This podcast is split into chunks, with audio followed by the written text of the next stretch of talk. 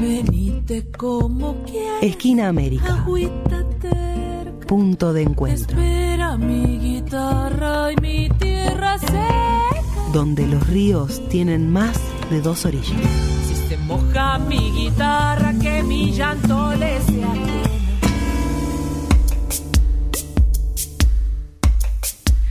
Seguimos en la esquina América, ha llegado el momento de la entrevista del día y la verdad que estamos muy contentas porque contamos con el honor de eh, entrevistar a Tilio Borón, un gran sociólogo, politólogo, autor de numerosas obras, libros, ¿no?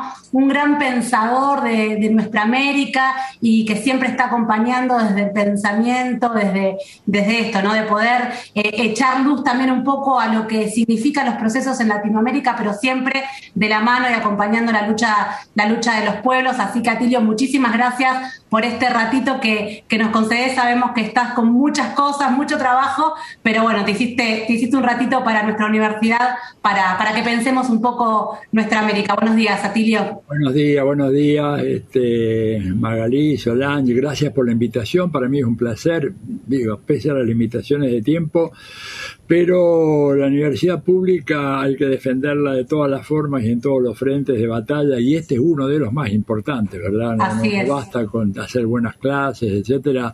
Si la universidad no sale hacia afuera, ¿eh? un poco lo que decía el Che Guevara, la, la universidad pintada de obrero, de campesino, de poblador, y es poco lo que podemos hacer. Así que un gusto para mí estar acá. Muchas gracias, muchas gracias.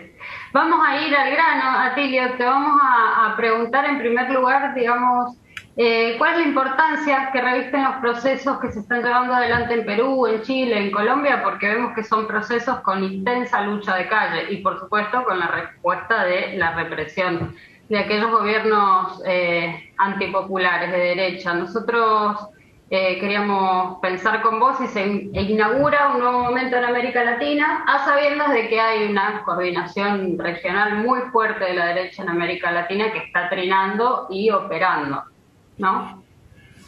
Bueno, yo creo que son procesos muy esperanzadores, ¿verdad? Este, a mí me parece que este año hemos logrado, en lo que va del año, una serie de victorias importantísimas. Lo que pasa es que a veces hay en la, en izquierda o en el pensamiento nacional y popular una, una tendencia, ¿verdad?, a minimizar nuestros propios logros. Pero, por ejemplo, cuando vos mirás el panorama regional sudamericano, el, el hecho de que Chile, por ejemplo, ¿no es cierto?, eh, haya repudiado de la manera que lo hizo la constitución de Pinochet, que hace 50 años prácticamente estaba en vigor, y en contra de la opinión de los grandes medios, la clase política, el establishment que hablaba de la necesidad de preservar lo fundamental de esa constitución, etcétera, es un logro extraordinario.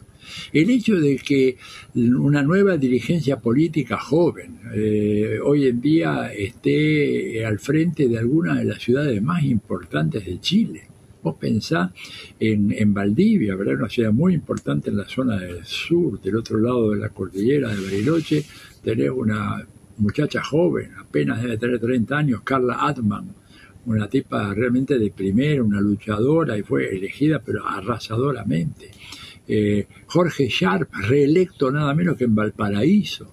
Valparaíso, como decir que lo reelegí en Mar del Plata, donde está la base naval, etcétera. Valparaíso es el corazón del golpismo chileno, de ahí vino la primera onda, ¿verdad?, en contra de, de, Allende el 11 de septiembre del 73. Y fíjate cuando Jorge se hace cargo, lo conozco muy bien al muchacho, se hace cargo de la, de la Intendencia, la Marina le quita todos los edificios que antes se lo había prestado a los intendentes de la derecha, y se lo había prestado, y ahora se los... Bueno, y el tipo volvió a ganar la elección y ganó con un amplio margen. En la comuna de Santiago, gana una, una chica joven también, prácticamente treintañera, del Partido Comunista. Esto es inimaginable. Inimaginable. Te digo, a mí si me decía, una tipa con, con, esa afiliación política va a llegar a ser intendente de Santiago, te decía, no, no puede ser, porque Santiago. Y bueno, y ganó la intendencia de Santiago. Este, y estuvo disputando otra compañera, no del mismo partido, de otra fuerza política de izquierda, la gobernación de toda lo que sería la provincia de Santiago, y perdió ahí nomás. O sea que unos triunfos realmente espectaculares en Chile. Perú, digamos, le están tratando de robar la elección a Castillo. Perú que tiene 31 años de dictadura fujimorista, porque hay que decir las cosas como son. Fujimori gobernó del, del 1990 al 2000 pero todo lo que vino después fueron variantes del Fujimorismo, con la constitución de Fujimori, las leyes de Fujimori, las políticas instituidas por Fujimori. Por eso ahora no se le reconoce, ¿verdad? Yo acabo de mandar un tuit, por ahí lo vieron, este, eh, no se le reconoce todavía el triunfo de Castillo. Castillo sacó más de 44 mil votos de diferencia una diferencia suficiente para declararlo ganador. Pero ¿qué pasa? En justamente la Junta Nacional Electoral la armaron los Fujimoristas hace mucho tiempo. Entonces, eh, ¿qué, ¿qué, hicieron? Bueno, uno de sus miembros renunció, entonces ahora no hay quórum te das cuenta, al no haber quórum, no se declara el presidente, al no proclamarse el presidente, entonces el Congreso, que se lava las manos, el Congreso está todavía dominado por la, la derecha, es el Congreso anterior a la elección que hubo en abril, cuidado, no es el nuevo Congreso, pero ese Congreso puede decir, bueno, si la Junta Nacional Electoral, que es el organismo que finalmente proclama al ganador, no dice quién ganó, habrá que convocar una nueva elección. Esa es la maniobra y está la gente luchando en las calles para impedir eso. Pero entonces estamos viendo un panorama muy fluido en Sudamérica. Lo mismo en Colombia, ni te cuento. En Colombia ahí se sacaron la careta, se han desmascarado y es un régimen brutalmente opresivo. Han apaleado a, a miles de colombianas y colombianos, han desaparecido gente, han reprimido de una manera brutal y sin embargo la gente sigue saliendo a la calle. Y es como un reguero de pólvora. O sea que fíjate que todo ese litoral pacífico que fue la fortaleza de la derecha latinoamericana, está que se vino abajo. En el caso de Chile, que era lo que yo le he dado en llamar la nave insignia del neoliberalismo latinoamericano, se hundió. Eso ya, digamos, lo que venga después de Chile va a ser muy diferente a lo que era antes por más de que hagan, le busquen la vuelta y hacer esto, lo otro, pero no, no van a poder recomponer aquello. Perú bueno, Perú está en una situación de convulsión, porque le pueden robar la elección a Pedro Castillo, pero el lío que se les va a armar va a ser enorme y además no lo van a poder sostener, no lo van a poder sostener. Esto, a la larga van a tener que realmente darle eh, el resultado real, con, conformar ese resultado y proclamarlo. Y en Colombia estamos nosotros a, menos de un año de una elección y el, candidato del centro izquierda, Gustavo Petro, está muy bien posicionado por primera vez y la derecha no tiene candidato. No, no, tiene candidato, digamos, competitivo, ya no hay un Santos, este, ya Duque, un mamarracho que lo hicieron candidato, pero que evidentemente se demostró que el tipo no le daba el ancho, entonces de repente puede haber un cambio interesante también en Colombia. Y queda bueno el resultado de la tremenda traición del delincuente, del bandido, del corrupto Lenín Moreno, ¿eh? que fue electo gracias a los votos del correísmo y que luego, este, como es un corrupto y como a él le mostraron el prontuario, el FBI lo fue a ver y le dijo, mira, sabemos todo esto que has hecho vos, así que tenés dos opciones. O vas a la cárcel de máxima seguridad en Estados Unidos o cooperás con nosotros. Y el, y el canalla es infame, corrupto, decidió tirar por la ventana todo, cooperar en todo, iniciarle 29 querellas judiciales, 29 querellas judiciales en contra de Rafael Correa y traicionar la revolución. Pero bueno, pero eso no va a durar mucho. Vas a ver vos de que va a venir una poblada, se lo, lleva, se lo va a llevar puesto a, a Lenín Moreno, a Guillermo Lazo, que es otro delincuente, una mezcla siniestra. Vos mirá, una mezcla siniestra del neoliberalismo y el Opus Dei. Cuando hablamos de Lazo, hablamos de eso. O sea, lo peor de todo lo más reaccionario retrógrado del catolicismo latinoamericano, combinado con lo más retrógrado y reaccionario del pensamiento económico. Ese es Guillermo Lazo. Estúpidamente facilitado su acceso por algunos sectores de la ultraizquierda, ¿verdad? Y del movimiento eh, indígena eh, penetrados profundamente por el imperialismo norteamericano, que es muy, muy sabio, maneja muy bien todo eso, a través de ONGs ambientalistas, etcétera, e hicieron de que el movimiento indígena, Pachacutic, el dos o tres días antes de las elecciones, sacaron una declaración pública llamando al voto nulo. Voto nulo quiere decir quitarle votos a Andrés Arauz, votos con los cuales podría haber eh, ganado la presidencia Andrés Arauz. Y en esta política estúpida y, suicida fue acompañado por algunos sectores de la ultraizquierda que nunca faltan, que nunca faltan y que siempre están invariablemente al servicio del imperialismo americano. Invariablemente, no se equivocan nunca.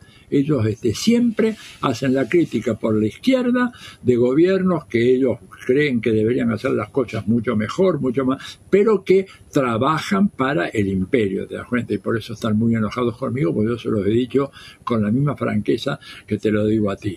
Es decir, el señor Jacu Pérez del movimiento indígena es un pseudo indígena, ¿te das cuenta? Un tipo que va y celebra el 4 de julio en la embajada de los Estados Unidos, ignorando o, no dándose cuenta que la llamada conquista del oeste en los Estados Unidos fue una conquista de aniquilamiento de los pueblos indígenas de Estados de lo que eh, conocíamos en ese momento como Norteamérica.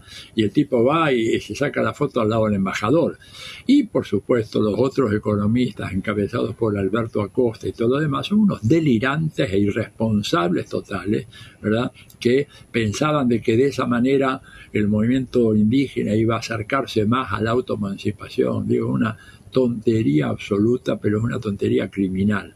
¿Te das cuenta? Pero bueno, yo calculo que en Ecuador, te digo, el horno no está para bollo, va a haber muchos problemas ahí.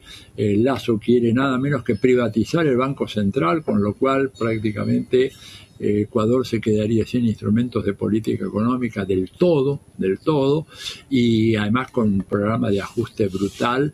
Vamos a ver qué pasa, pero yo creo que los cambios han sido importantes y si ya redondeo y termino, si pensamos la posible elección en mayo en Colombia, la de octubre del año que viene en Brasil, en donde todas las encuestas lo dan a Lula ganador en primera y segunda vuelta, no lo dan ganador en primera porque allá es muy difícil, el 50% más un voto, pero sí claramente todos los dan ganador en segunda vuelta, entonces probablemente al promediar o al finalizar el año que viene, eh, vamos a tener un mapa sociopolítico con colores muy distintos a los que hemos tenido hasta hace poco.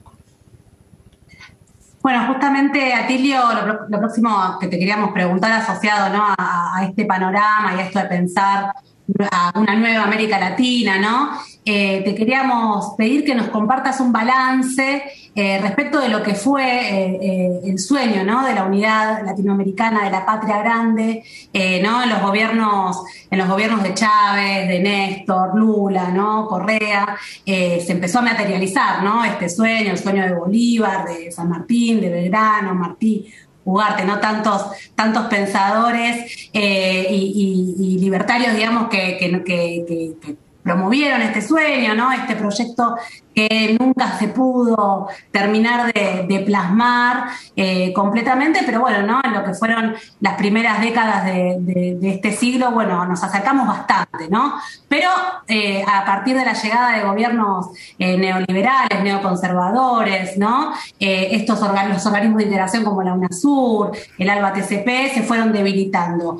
¿Qué, límites, qué dificultades podés compartirnos que, que hayas visto, digamos, en estos espacios de integración eh, y qué desafíos hay para adelante. Bueno, mira, los obstáculos son los de siempre, ¿verdad? O sea, los grupos dominantes en América Latina aspiran a que eh, nuestros países se conviertan en colonias de Estados Unidos. Esta es la realidad.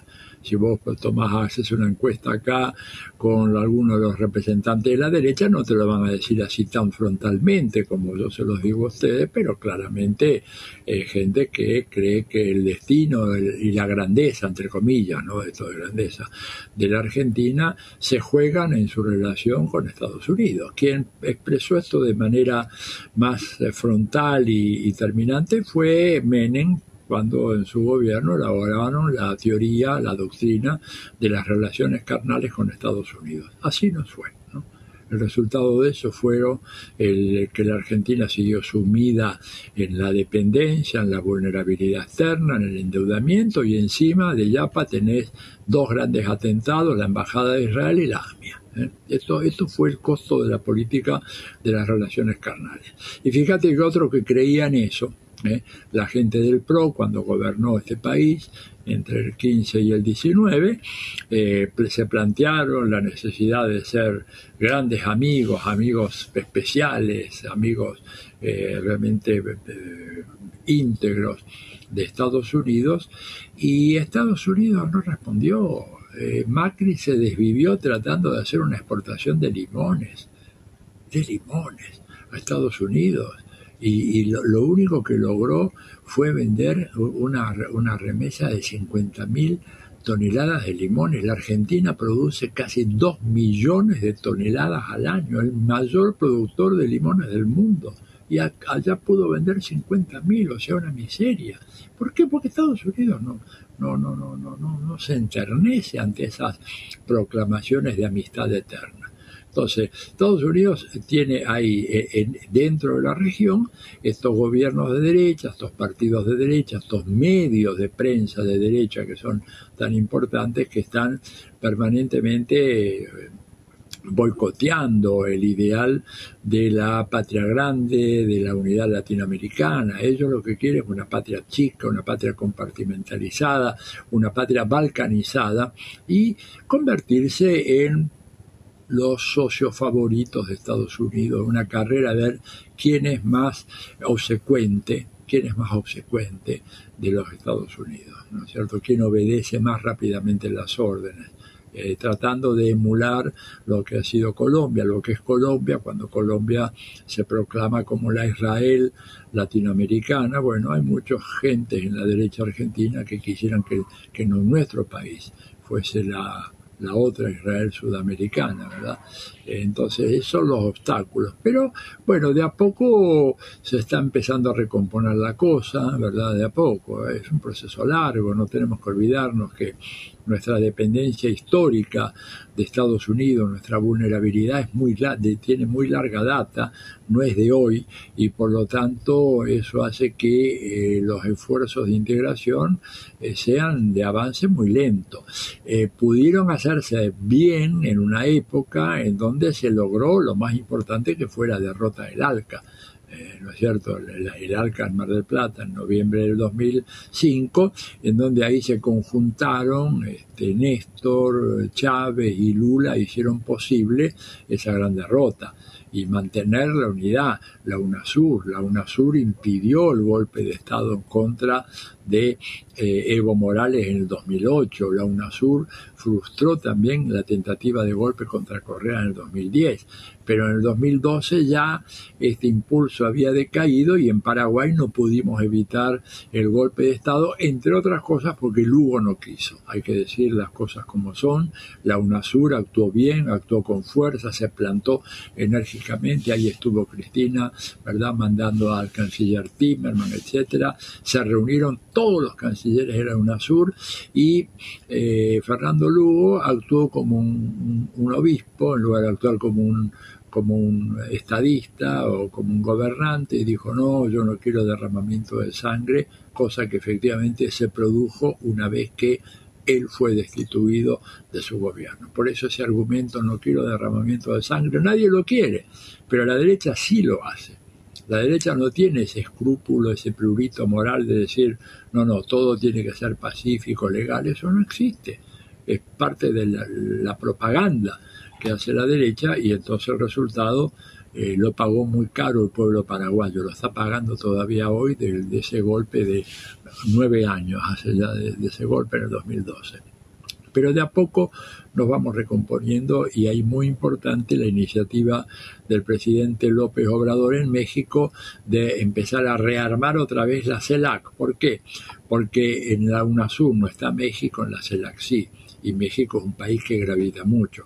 Y además México atrae a los pequeños países de Centroamérica y el Caribe, la UNASUR no. Entonces, la estrategia ahora es avanzar por el lado de la CELAC hasta que cambien los vientos en Latinoamérica, nos saquemos de encima al monstruo de Bolsonaro, ¿verdad? se ratifiquen las tendencias del gobierno que tiene hoy la Argentina y, en ese, y a, la espera de cambios en Chile, cambios en Perú, se puede volver a rearmar la UNASUR. O sea, en todo esto hay que tener paciencia, ¿verdad? La política no es un deporte para impacientes.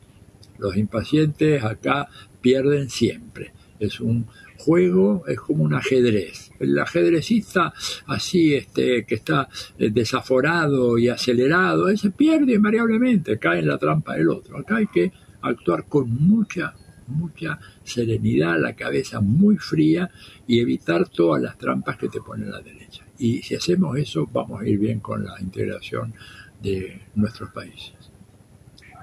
Bueno, Tilio, nos nombrabas eh, al gigante de Chávez, hablabas también eh, de los medios de la derecha y mm, viste que la verdad es muy, pero muy común escuchar aquí en la Argentina y en toda la región, sobre todo en los momentos electorales, que con tal o cual proyecto, digamos, vamos a hacer como Venezuela.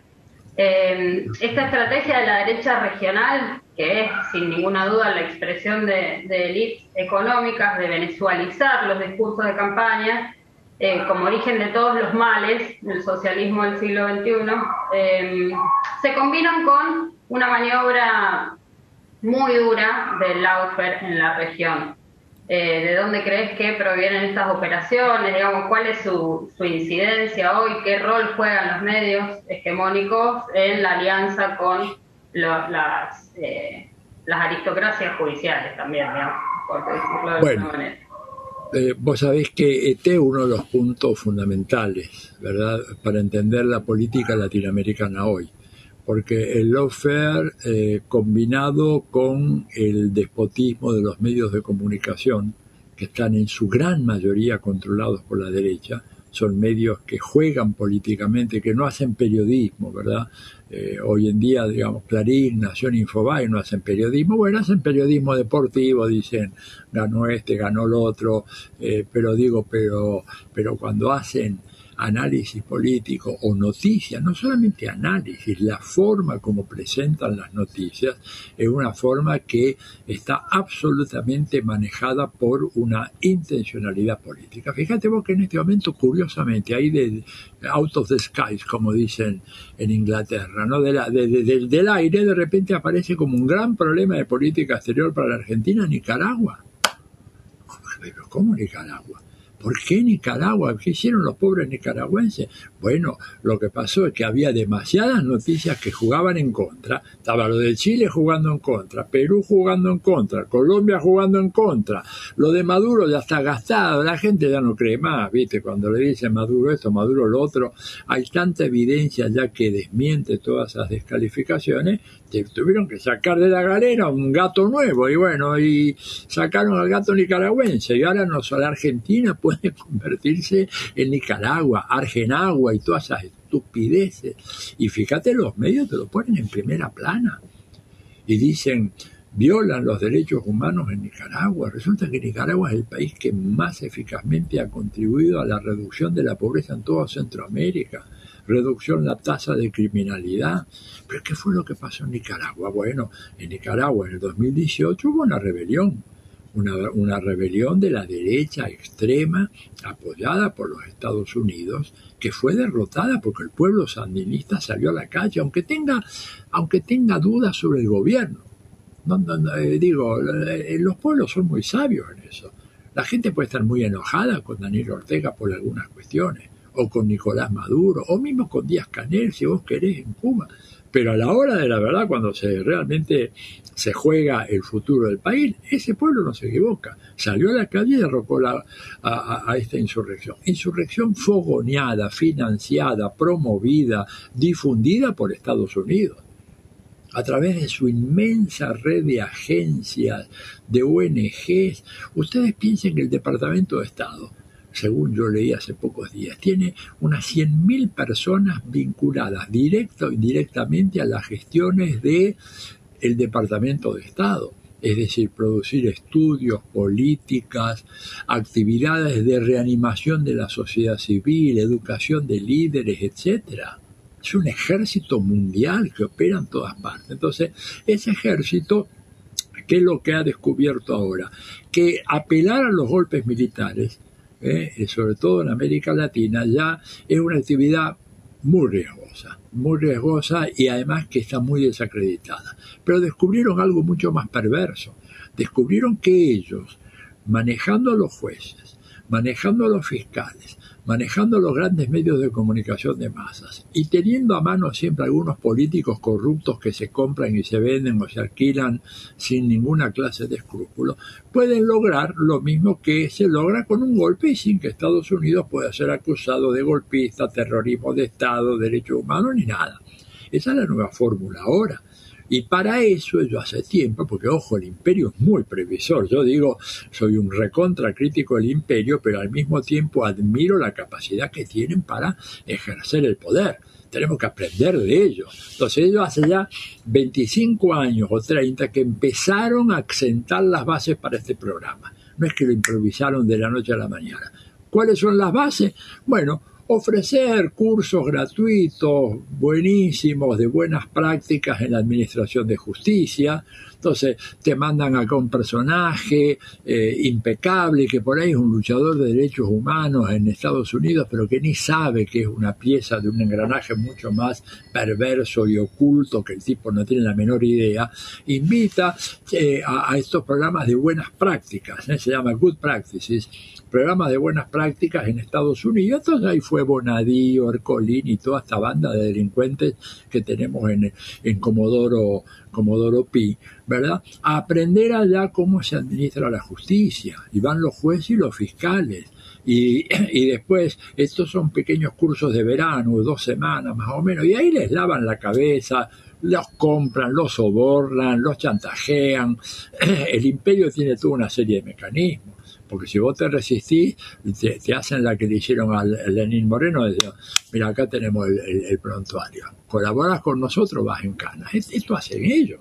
Te digo, yo he vivido ocho años en Estados Unidos, conozco como la palma de mi mano la manera de actuar. Entonces después llevan a los periodistas y vos ahí empezás a entender cómo de golpe, pero como si aquel era un periodista de izquierda, incluso de militancia, un periodista estaba en el campo popular y ahora de golpe, de repente, de la noche a la mañana, bueno, y le sacaron el prontuario o le pusieron un montón de dinero. Esta es la realidad. Cuando vos combinás entonces un periodismo domesticado y preparado por ellos, mentalizado por ellos, eh, jueces y fiscales eh, eh, preparados por ellos, los servicios de inteligencia. ¿Quién es el jefe de los servicios de inteligencia en Estados Unidos? Está allá en, en Lansley, Virginia, en la CIA. Los de acá son está bien, con todo respeto digo para los funcionarios de acá, pero los espías, el, batallón de espías, ¿ustedes creen que reportan a el famoso señor o señora 5? Reportan, digamos, a, a, las autoridades normales, las autoridades... Y, las autoridades normales son autoridades que están en Estados Unidos, no, no son los que están acá. Entonces ahí tenés una combinación fatal tiene servicio de espionaje, chantaje, extorsión, toda la, historia que conocemos en Argentina, jueces fiscales corruptos, medios de prensa corruptos, algunos legisladores que también levantan la mano para lo que sea, y ahí tenés la ecuación que liquidó a Dilma Rousseff sin que se mueva un solo militar de su cuartel. ¿Te das cuenta? Este es el nuevo modelo. Y, y te sacan de la cancha los principales dirigentes políticos de la oposición. Sacaron de la cancha Lula, sacaron de la cancha Evo, sacaron de la cancha Correa, la quieren sacar a Cristina. Este, eh, digo, la idea es acabar por esa vía con todos los principales dirigentes de la oposición. Entonces tenemos que ser muy conscientes de eso y por eso el papel de los medios alternativos como este es tan importante, porque la prensa hegemónica, las radios hegemónicas, la televisión hegemónica de ninguna manera va a dar todas estas noticias. Lo que van a hacer ellos siempre es tratar de, bueno, edulcorar todo, decir no, la justicia acá, es decir, te acusan de atropello a la justicia cuando el gobierno está diciendo que hay que, hay que depurar a la justicia. Yo creo que, pero de todas maneras el gobierno peca una cierta... Eh, ingenuidad angelical, porque la justicia no se va a depurar sola. La única manera de que esa justicia se depure es, una vez que termine la pandemia, estemos todos vacunados, todo bien, tenemos que instalar 100.000 personas, 100.000 personas enfrente a Comodoro pacíficamente, ¿no? Nada de tirar piedras, ni, ni nada, sentado así. ¿Eh? lo que se llama un sit-in. ¿eh? Te sentás ahí día y noche de guardia permanente. Otros 100.000 enfrente al Palacio de Tribunales y unos pocos grupos enfrente también totalmente pacífico, pero sentados con cartelitos en la casa, enfrente de la casa de los cinco supremos, diciéndole vergüenza que no declaran sus eh, bienes, vergüenza que no pagan eh, ganancias y nada más que eso, sin ninguna agresión, por favor, ningún palo, ninguna piedra, nada, de nada, de nada. O sea, lo que Gandhi decía, la no violencia, pero con la gente en la calle. Y ahí se va a depurar el Poder Judicial pero pensar de que lo van a hacer, digo, es como decirle que Al Capone, de repente, y su banda de delincuentes, y qué sé yo, cómo se llama que el otro, el, el que estaba eh, Vito Genovese y todo eso que estaban en otras ciudades americanas, se van a, a, reunir y decir, no, la verdad que hemos sido malos chicos, a partir de hoy vamos a ser buenos ciudadanos, obedientes, amantes de Dios. Esto es una tontería, esto no es política, esto es jardín de infantes, para la salita de cuatro, pero no para alguien que está metido en la política real. Así que bueno, yo confío en que vamos a poder hacer eso, no solamente confío, estoy activamente promoviendo esta idea, que alguna gente me dice, eh, estás haciendo que nos infectemos, no, no, yo digo, una vez que termine la pandemia. Una vez termine la pandemia tenemos que hacerlo. Y el paso siguiente es avanzar en la creación de una ley de defensa de la ciudadanía ante la agresión mediática porque yo mm. como ciudadano de este país estoy agredido permanentemente por la televisión, por la radio y por los medios y no tengo defensa. Entonces, fíjate vos, a mí me defienden, si yo compro una lata de atún en mal estado, que es una estupidez, el Estado me defiende. Ahí se pone en marcha la defensoría de no sé qué, el consumidor y la protección del comercial y la honestidad y la góndola, todo eso. Pero cuando me dan basura periodística, cada día que incita al odio, al resentimiento, a la violencia. Cuando me dan todo eso, no tengo ninguna defensa. Y el Estado mira para otro lado. Digo, basta de eso. Tiene que haber una ley que haga que un tipo que sale y te dice, mira, si te vacunaste, te están envenenando, ¿verdad? Una vez que dice eso, que produce un efecto devastador, porque tenemos un sector importante de la población que no se quiere vacunar porque todavía cree las bacanalladas que dijo la Carrió y todos los periodistas que la acompañan, están haciendo un daño público. No puede ser impune eso. Eso también es apología de la violencia. Claro que con este poder judicial que tenemos no hay manera de avanzar, pero tenemos que empezar a trabajar seriamente en eso, mucho más allá de la ley de medios. Señor, usted dice que la vacuna envenena y lo dice en un programa. ¿Cuánta audiencia de rating tuvo? ¿8%? ¿9%? O sea que usted a, a, 800.000 argentinos le dijo que esto era un veneno. ¿Sabe qué pasa? Esto es una mentira, una mentira dolosa y usted tiene que responder por esto. Yo no estoy pidiendo censura previa a la prensa. Lo que sí estoy exigiendo que se hagan responsables de lo que dicen. Y cuando lo que dicen son mentiras, son patrañas, y esas patrañas y mentiras tienen un efecto nocivo sobre la población, tienen que purgar una condena. Y si no, esto, esto ya es una anarquía absoluta, que es lo que pasa hoy en día con el sistema de medios en Argentina. No sé si he sido suficientemente claro. Muy claro, muy claro. Atilio, eh, la verdad que, bueno, nada, ya, marcando un poco los pasos a seguir, ¿no? Después de, de, esta, de esta pandemia, ¿no? Y obviamente poder volver a encontrarnos en las calles, ¿no? Esto, esto nos falta bastante a, bueno, a, los sectores populares, esto de poder expresarnos y se extraña y bueno, ojalá que, que pronto la, la, campaña de vacunación pueda avanzar como para que nos podamos volver a encontrar también, para expresarnos aquí en Argentina en las calles cuando así sea necesario como esto que estabas planteando. Tilio, tenemos un montón de preguntas más, pero no te queremos robar más tiempo porque la verdad que eh, ha sido muy interesante todo lo que, lo que nos compartiste en la lectura eh, sobre nuestra América, sobre cómo estamos hoy. Eh, para una próxima no te vamos a preguntar más sobre geopolítica, pero no nos metemos ahora porque me parece que podemos estar mucho tiempo más, eh, pero bueno, ¿no? Eh, te comprometemos para más adelante volver a llamarte para, para que profundicemos un poco ¿no? en, cómo queda hoy América Latina en la disputa global entre China, Estados Unidos, pero bueno, quizás ya no nos da tiempo para, abordarlo. Eh, sí.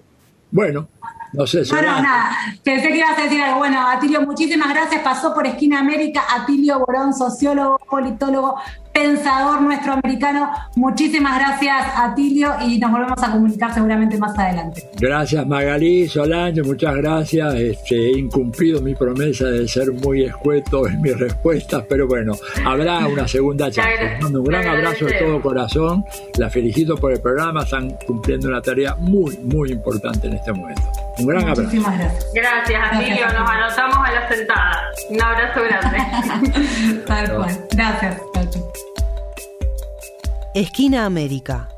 O inventamos o erramos.